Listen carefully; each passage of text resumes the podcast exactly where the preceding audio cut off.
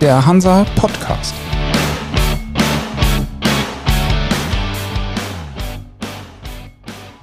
Moin aus Hamburg zur neuen Folge vom Hansa Podcast. Ich bin Michael Mayer und bei uns in der Leitung ist heute Norbert Brackmann, maritimer Koordinator der Bundesregierung und CDU-Bundestagsabgeordneter. Herzlich willkommen, Herr Brackmann. Moin, Herr Mayer. Herr Brackmann, Sie kandidieren nicht erneut für den Bundestag bei der anstehenden Wahl und legen dadurch nicht zuletzt auch das Amt des maritimen Koordinators ab. Mit welchem Gefühl legen Sie den Posten nieder? Ist auch ein bisschen Wehmut dabei? Na klar, ist ein bisschen äh, Wehmut äh, dabei, äh, weil ich glaube, mit der Branche auf dem neuen Weg, äh, den wir beschreiten äh, müssen, in Richtung äh, mehr für den Klimaschutz zu machen, die digitalen Herausforderungen anzunehmen, die Folgen der Pandemie zu bestehen, äh, uns zukunftsfähig zu machen im Wettbewerb, insbesondere mit dem asiatischen Raum. Da ist eine ganze Menge passiert und äh, da haben ja natürlich auch viele Menschen geholfen und mit denen künftig nicht mehr so eng zusammenarbeiten zu können. Das führt natürlich zu ein bisschen Wehmut. Wer ist denn unter denen, die Sie am meisten vermissen werden? Natürlich Frau Hedke. Das ist meine persönliche äh, Referentin. Äh, und im Ministerium gibt es dann äh, natürlich noch äh, meine eigene Geschäftsstelle mit ihren Mitarbeiterinnen und äh, Mitarbeitern. Aber ich habe auch sehr davon profitiert, dass ich, glaube ich, sehr viel Vertrauen habe aufbauen können in der maritimen Wirtschaft, bei den Werften, bei den Häfen, bei der Zulieferindustrie, im Offshore-Bereich, in der Meerestechnik, aber eben auch bei den Senatoren und Ministern im norddeutschen Raum, die damit zu tun haben. Und ich habe auch ein Signal gesetzt, weil das Thema eben nicht nur ein norddeutsches, ein küstenbezogenes ist, äh, mit der Veranstaltung äh, der Nationalen Maritimen Konferenz in Friedrichshafen haben wir auch mal ein deutliches Signal gesetzt, äh, weil mit großem Abstand die größten Zulieferer in Deutschland und zum Teil eben Weltmarktführer in Baden-Württemberg und in Bayern sitzen. Also insofern ist das schon ein industrielles Cluster, das in ganz Deutschland für ganz Deutschland unterwegs ist. Ihre Vorgänger als maritime Koordinatoren sind bis auf Uwe Beckmeier, kann man sagen, aus maritimer Perspektive nicht mehr wirklich zu sehen. Wie wird das bei Ihnen sein? Können Sie sich vorstellen, irgendwo in der maritimen Branche noch einen Posten zu übernehmen oder aktiv zu bleiben? Geplant habe ich das äh, nicht. Äh, die Begründung dafür, dass ich äh, nicht wieder antrete, liegt auch im persönlichen Bereich dieser und auch äh, vorherige Aufgaben, die ich wahrgenommen habe, waren sehr äh, zeitintensiv. Äh, ich äh, gehöre dann noch zu einer 24-7-Generation und will jetzt eben meiner Familie etwas äh, zurückgeben, was ich äh, in den äh, vergangenen Jahrzehnten eben auch genommen habe, nämlich Zeit. Da habe ich übermäßig profitiert in einem Familienbudget und jetzt will ich auch gerne mal insbesondere mit meiner Frau, aber wenn es geht, auch mit meinen Kindern äh, die Zeit ein Stück weit genießen. Als gebürtiger Lauenburger darf man sie wohl durchaus als Nordlicht bezeichnen. War denn die Übernahme des Amtes als maritimer Koordinator insofern auch ein wenig eine Herzensangelegenheit ähm, oder ein Zurück zu den Wurzeln?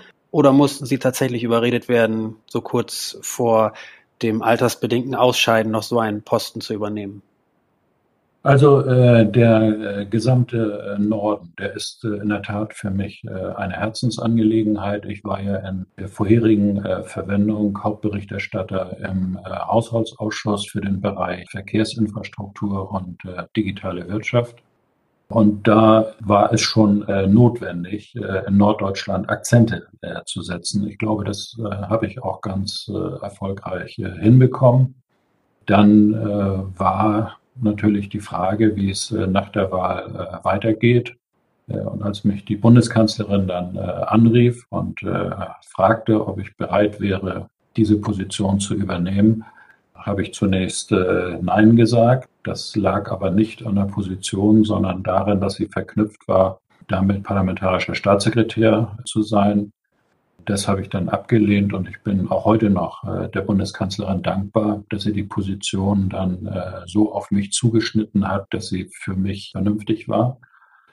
Und das hat eben äh, den riesen Vorteil gebracht äh, für die gesamte Branche, auch äh, für mich, dass ich mehr oder weniger rund um die Uhr nur für die Branche zur Verfügung stand, auch viel mehr Zeit investieren konnte, als meine Vorgänger äh, das machen konnten, mich auch selbst viel tiefer in Themen einarbeiten konnte.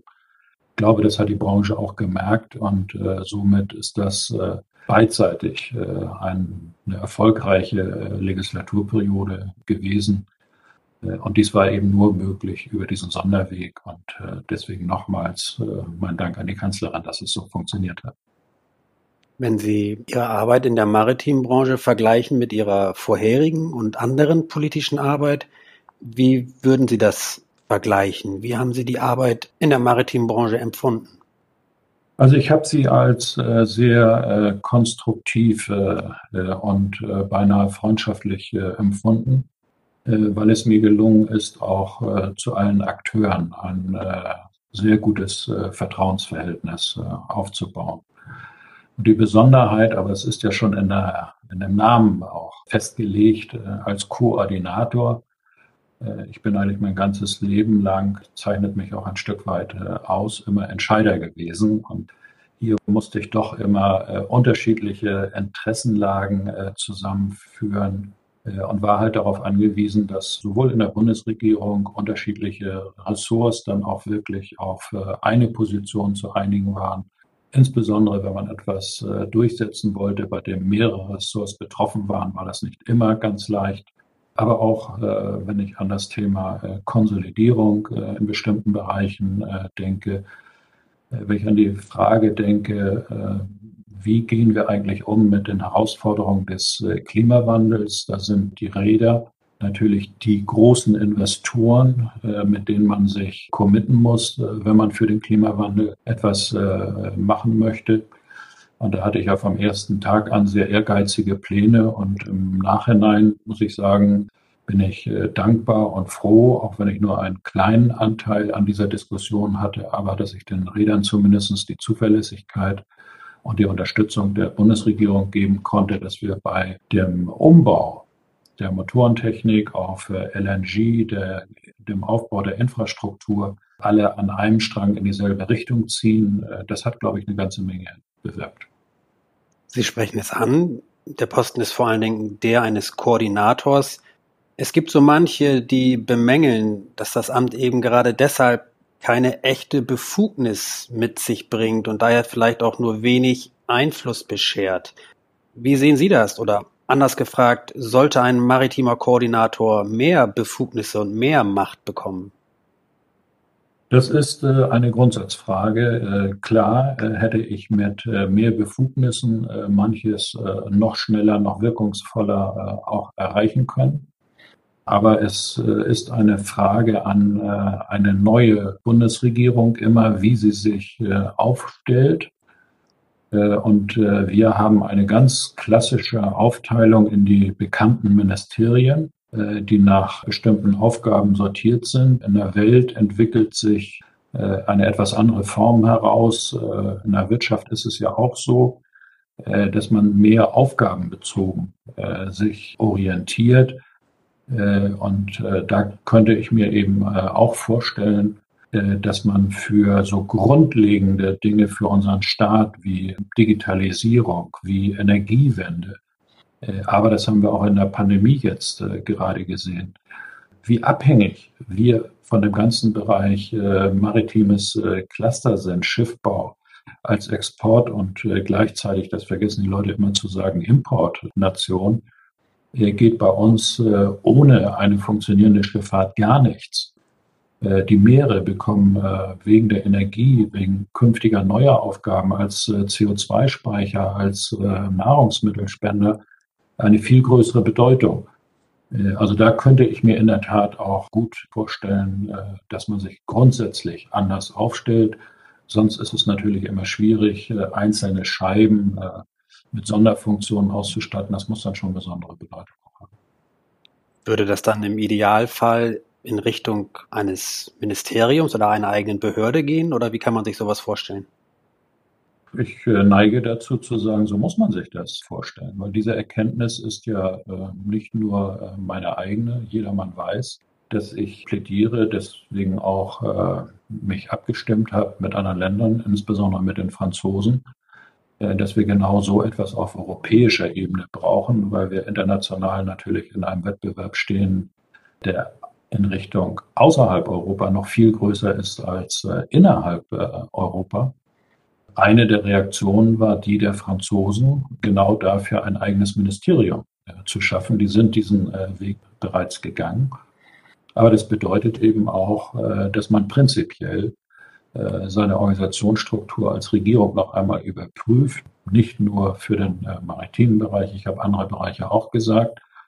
Und das sind immer ganz klassisch die Fragen, die sich neue Koalitionspartner stellen müssen. Welche Aufgaben haben sie? Und das merkt man jetzt immer mehr. Die Menschen fragen auch danach, insbesondere wegen der langen Planungszeiten, die wir in Deutschland haben. Die fragen nicht nur, was versprecht ihr als Politiker, sondern sagen, was haltet ihr als Politiker? Wie geht ihr mit der Umsetzung äh, eurer Meinung auf? Wie lange dauert das alles? Wie zuverlässig äh, seid ihr? Und schon deswegen ist es, äh, glaube ich, zwingend, und das Thema Klimawandel wird jetzt äh, auch die Notwendigkeit klar machen, mit den bisherigen Verfahren haben wir keine Chance, äh, die schon jetzt äh, beschlossenen Gesetze äh, umzusetzen. Also da wird man genau auf diesen Gesichtspunkt mehr achten müssen. Und deswegen halte ich persönlich das für ein Gebot der Stunde, die eigene Organisation einmal grundsätzlich zu überprüfen, ergebnisorientiert auszurichten und dann zu definieren, was ist, sind für Deutschland die großen Felder und wenigstens da auch eigenen entscheidungsfähigen und äh, mit schnellem Vollzug ausgestatteten Unterbau zu schaffen. Wenn Sie sagen, dass Sie zum Beispiel aus Frankreich relativ positives Feedback darauf bekommen haben, wie sieht es denn in Deutschland aus? Gab es da auch Stimmen oder Reaktionen, die Sie bekommen haben? Klar, äh, gibt es auch in äh, Deutschland äh, Stimmen, äh, die fangen an, damit zu sagen, der nächste maritime Koordinator wäre besser im äh, Kanzleramt aufgehoben. Andere sagen, äh, wir müssen einen äh, eigenen Unterbau haben, wir müssen es den äh, Franzosen nachmachen. Wie auch immer, weil ich aufhöre, kann ich das auch so unbefangen sagen. Es geht hier nicht um persönliche Befindlichkeiten, sondern Deutschland muss sich den Zukunftserforderungen entsprechend auch so aufstellen, dass auch die Apparate in der Lage sind, so effizient, wie die Bürger, die Steuerzahler das erwarten, aufzustellen und so, wie das auch unsere Wirtschaft braucht, die könnte, glaube ich, äh, nicht so effizient arbeiten, wie sie ist, wenn sie eine ähnliche Organisationsstruktur hätte, wie wir sie in der Regierung haben. Hatten Sie denn generell das Gefühl, dass Sie bei äh, der Bundeskanzlerin Angela Merkel auf ein offenes Ohr gestoßen sind, wenn Sie über maritime Belange gesprochen haben? Gibt es da ein Interesse? Doch, sie ist äh, jemand, die wirklich weltpolitisch äh, denkt, die auf der Welt äh, zu Hause ist, die Globalisierung kennt, die die europäische Gemeinschaft schätzt äh, und fördert. Das sind ganz äh, wichtige Voraussetzungen. Und damit natürlich auch weiß, äh, was passiert alles, was, was benötigen wir auch, um unsere Wirtschaft dort am Laufen zu halten äh, und da ist äh, ganz untrennbar der maritime Bereich mit verbunden. Sie sieht das äh, wie wenig andere klar und deswegen gab es da auch kein Problem und die ein oder andere Entscheidung war eben auch nur mit ihrer Hilfe möglich. Kann man das so verstehen, dass die Branche unabhängig davon, dass sie vielleicht auf nicht so effiziente Strukturen trifft, aber durchaus eine ausreichende Lobby hat, sowohl in Berlin als auch in Brüssel? Oder sind andere Industrien einfach deutlich stärker?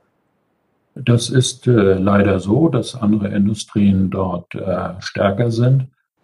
Äh, deswegen ist es äh, entsprechend äh, aufwendiger auch in dem Bereich die Themen des maritimen Bereiches zu platzieren.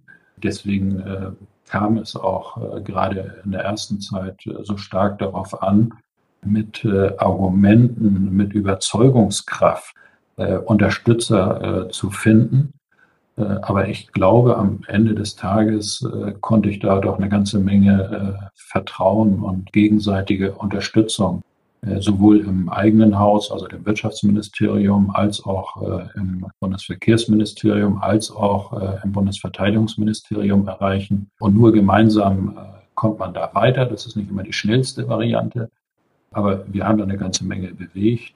Glücklicher wäre es natürlich, wenn wir es schneller hinbekommen haben. Aber man muss ja ehrgeizige Ziele haben und äh, wie Sie hören, habe ich die auch äh, zum Ende meiner Amtszeit noch.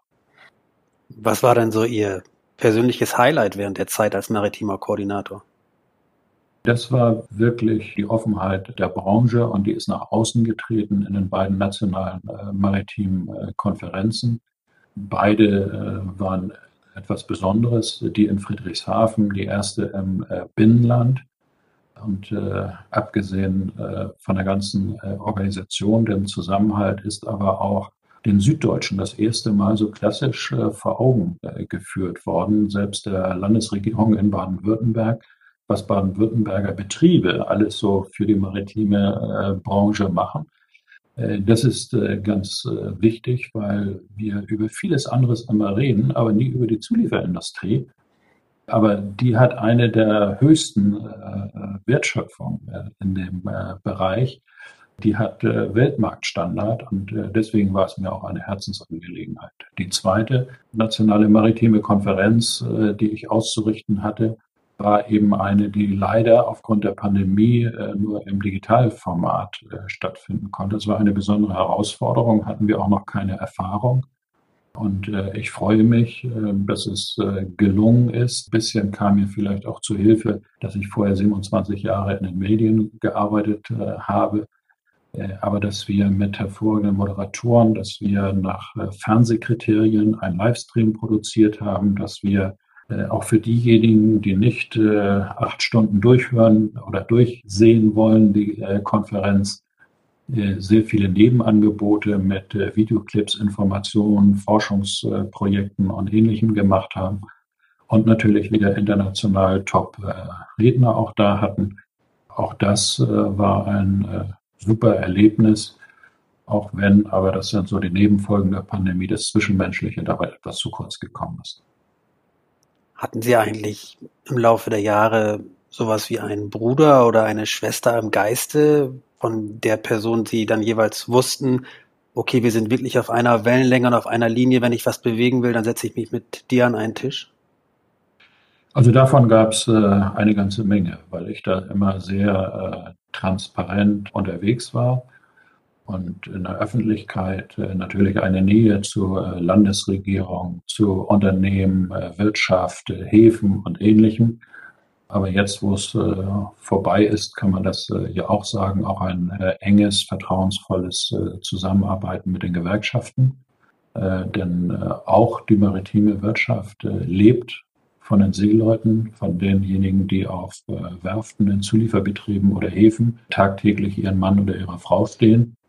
Und deswegen ist es auch äh, wichtig, sich da Gedanken zu machen über die äh, Zukunft. Und wenn man dann eine gemeinsame Vision von einer Zukunft für die Menschen hat, äh, zu sehen, was kann man dafür tun, wo müssen wir jetzt die Grundlagen legen, in welche Richtung muss es gehen das war schon immer mein Antrieb. Als ich noch nicht in dieser Position war, habe ich zum Beispiel bei Digitalisierungsprojekten auch das erste Mal äh, als förderfähig mit eingerechnet Investitionen in Human Resources, wie man das so neuhochdeutsch sagt, also in die Umschulung, Weiterbildung, Fortbildung von Menschen, dass das in Projekten auch richtig gleich mitgearbeitet werden kann. Und nur so, glaube ich, äh, kann es auch funktionieren. Äh, so bin ich auch immer unterwegs gewesen. Und äh, da haben wir, glaube ich, uns äh, hervorragend austauschen können. Dass an anderer Stelle jeder seine Rolle zu spielen hat, das äh, ist so. Äh, das gehört auch in einer Demokratie dazu. aber wichtig ist, dass man möglichst viele Gründe auch in die eigenen Entscheidungen mit einbezieht. Und insofern waren mir auch diese Gespräche immer sehr wichtig. Gab es trotzdem so jemanden, den Sie als Ihren härtesten Verhandlungspartner oder Gesprächspartner bezeichnen könnten? Also härtesten äh, würde ich jetzt keinen benennen. Aber es gibt schon unterschiedliche Kulturen in dem äh, Geschäft. Äh, das ist so. Und da kommt mir, glaube ich, ganz gut zu Pass, äh, dass auch ich eine etwas größere Bandbreite des Reagierens habe, von äh, äh, mild, freundschaftlich, manchmal vielleicht sogar kumpelhaft. Aber ich kann eben auch knallhart, knochentrocken, äh, wie am Pokertisch, die Position äh, vertreten. Äh, und so, glaube ich, konnte ich mich auf die unterschiedlichen Typen ganz gut einstellen. Das war dann am Ende für alle Beteiligten, bin ich jedenfalls überzeugt von Vorteil. Verraten Sie uns, wann Sie vielleicht mal knallhart sein mussten? Ja, es gibt äh, schon ein äh, paar Dinge, äh, äh wie soll ich das mal äh, formulieren, äh, wenn bestimmte Interessensgruppen sich bewusst aus der deutschen Solidarität verabschieden und dann hinterher, wenn es mal klemmt, dann nach besonderer Hilfe des deutschen Staates rufen. Also die Reedereien.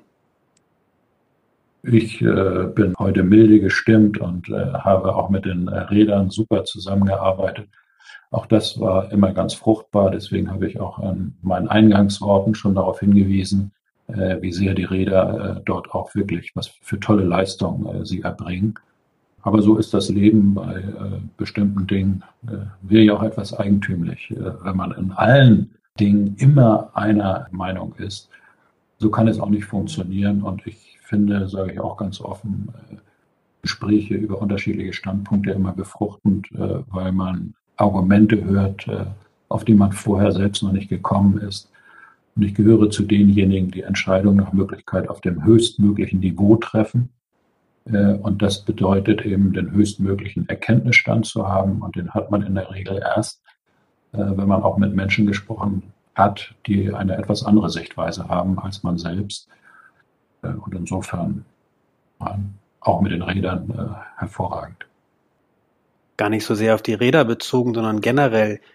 Gab es denn etwas, was Sie geärgert hat oder worauf Sie sehr gerne auch verzichten hätten können im Laufe Ihrer Zeit als Koordinator? Klar, äh, ärgert mich äh, so manches, äh, insbesondere äh, Überflüssiges. Was wäre denn das zum Beispiel? Naja, wenn Sie in äh, irgendeiner äh, Causa, also bei irgendeinem äh, Thema äh, Ressort abgestimmt, äh, einen Brief schreiben wollen, an wen auch immer.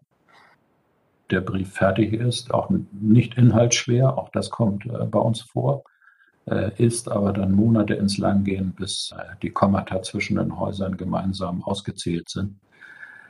Ich gehöre zu denjenigen, äh, die da sagen, wenn etwas entscheidungsreif ist, äh, dann muss es auch äh, umgesetzt werden.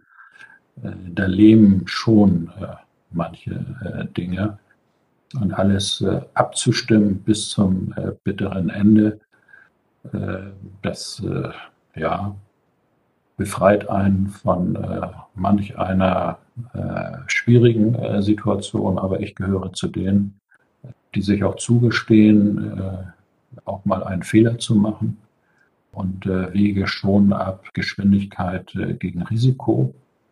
Müssen wir überlegen, wo haben wir Zeit, wo haben wir keine Zeit. Und wenn wir keine Zeit haben äh, bei der Erreichung unserer Ziele, dann muss im Einzelfall eben auch mal das Risiko höher sein. Und dann muss ich im Zweifel auch einmal äh, sagen, da habe ich leider nachträglich betrachtet, äh, äh, etwas nicht richtig eingeschätzt und muss dafür auch die Verantwortung äh, tragen. Aber es äh, geht in unserer Gesellschaft eben nichts ohne Verantwortung zu tragen. Dann können sie auch nichts bewegen und ich fühle mich, das ist mein Impetus, eben als Macher. Sie können ja vergleichsweise offen sprechen, wenn Sie sich demnächst ins familiäre Leben zurückziehen. Parteipolitisch gesprochen gab es schon schwarze, rote und auch gelbe maritime Koordinatoren. Denken Sie, dass so etwas auch für einen grünen Politiker oder eine grüne Politikerin eine Option wäre und dass die Branche, die maritime Wirtschaft damit auch leben könnte? Also äh, warum nicht? Ich bin äh, überzeugter äh, Demokrat äh, und wenn Sie eine grüne Politikerin nennen im maritimen Bereich, dann ist die Auswahl ja auch nicht mehr so groß. Und äh, genau mit dieser äh, grünen Politikerin, wie im Übrigen auch, muss man gleich auf die Grünen sagen, mit ihrem Kollegen von der FDP, habe ich ebenfalls sehr regelmäßig äh, mich getroffen und mit denen über die Zukunft heraus, Zukunftsherausforderungen äh, gesprochen. Und in den Grundpositionen, äh, das ist das Spannende, äh, sind wir da überall einig. Das heißt, äh, und das merkt man ja auch an den Entscheidungen des Deutschen Bundestages, an der Diskussion dort, dass bei den Grundlagen es zwischen diesen vier Parteien, also die beiden genannten, plus den Regierungsfraktionen, keine großen Unterschiede gibt. Es gibt mal bei Geschwindigkeiten oder bei der konkreten Umsetzung vielleicht mal ein paar unterschiedliche Meinungen. Aber ich glaube, das ist äh, auch ein großes Fund für die maritime Wirtschaft, äh, dass jedenfalls die handelnden äh, Personen, die Sprecher für den maritimen Bereich in diesen vier Fraktionen dort sehr eng miteinander kooperiert haben und wir in den wesentlichen Fragen eine Übereinstimmung haben. Und deswegen sehe ich auch ganz gelassen in die Zukunft, egal wie die neue Koalition aussieht. Es wird auf jeden Fall ein Nee oder ein Nee dabei sein. Äh, der sich auch dieses Themas widmen kann. Haben Sie denn eine Präferenz für eine kommende Regierungskoalition? Eine äh, Präferenz, das ist ganz äh, schwierig zu sagen, weil ich zu denen gehöre, die in, zumindest mit diesen vier Parteien äh, überhaupt keine äh, Probleme hätten. Äh, und es kommt immer darauf an, ist für mich gar keine Frage. Ich bekenne mich auch dazu, dass ich mich eher in einem äh, wirtschaftsnahen Flügel verorte und äh, damit ergibt sich auch, äh, dass ich gerne, wenn ich noch dabei wäre, äh, wieder aufleben lassen äh, würde, eine Koalition, die nicht die letzte war, sondern die davor. Äh, ich sehe auch die großen Herausforderungen beim Klima und sehe äh, weniger die äh, Probleme dort auf der äh, Bundesebene auch mit den Grünen klarzukommen, als das Problem, das die Grünen haben werden und was die auf der Bundesebene auch langsam erkennen. Das ist eben die Erkenntnisse, die man hat, auch umzusetzen in Entscheidungen. Denn wenn wir heute Planungszeiten, ich sage mal für Elektroleitungen von im Durchschnitt zwölf Jahren haben. Und ich könnte da andere Projekte nennen. Das trifft auch alle Umweltprojekte, alle, die dem Klimaschutz dienen.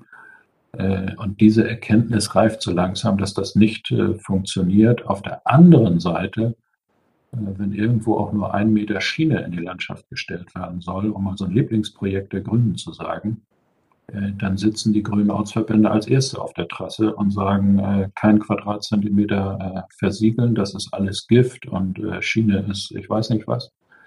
Da haben mit Sicherheit die Grünen intern die meisten Überzeugungsnotwendigkeiten. Auf der anderen Seite kann auch das genau ein Reiz sein.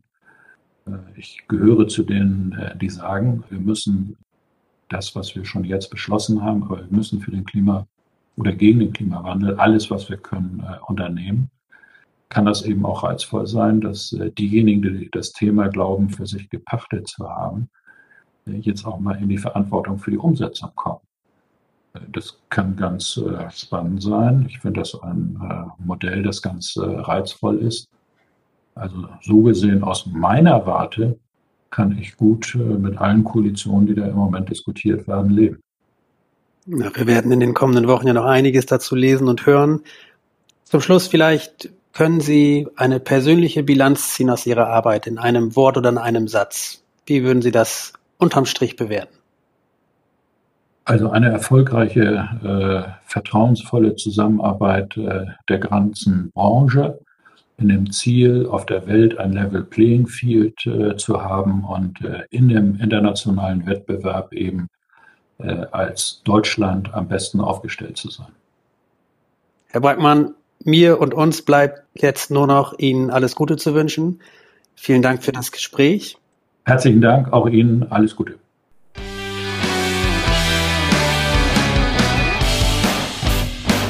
Das war für Sie der Hansa Podcast. Jetzt abonnieren und keine Folge verpassen.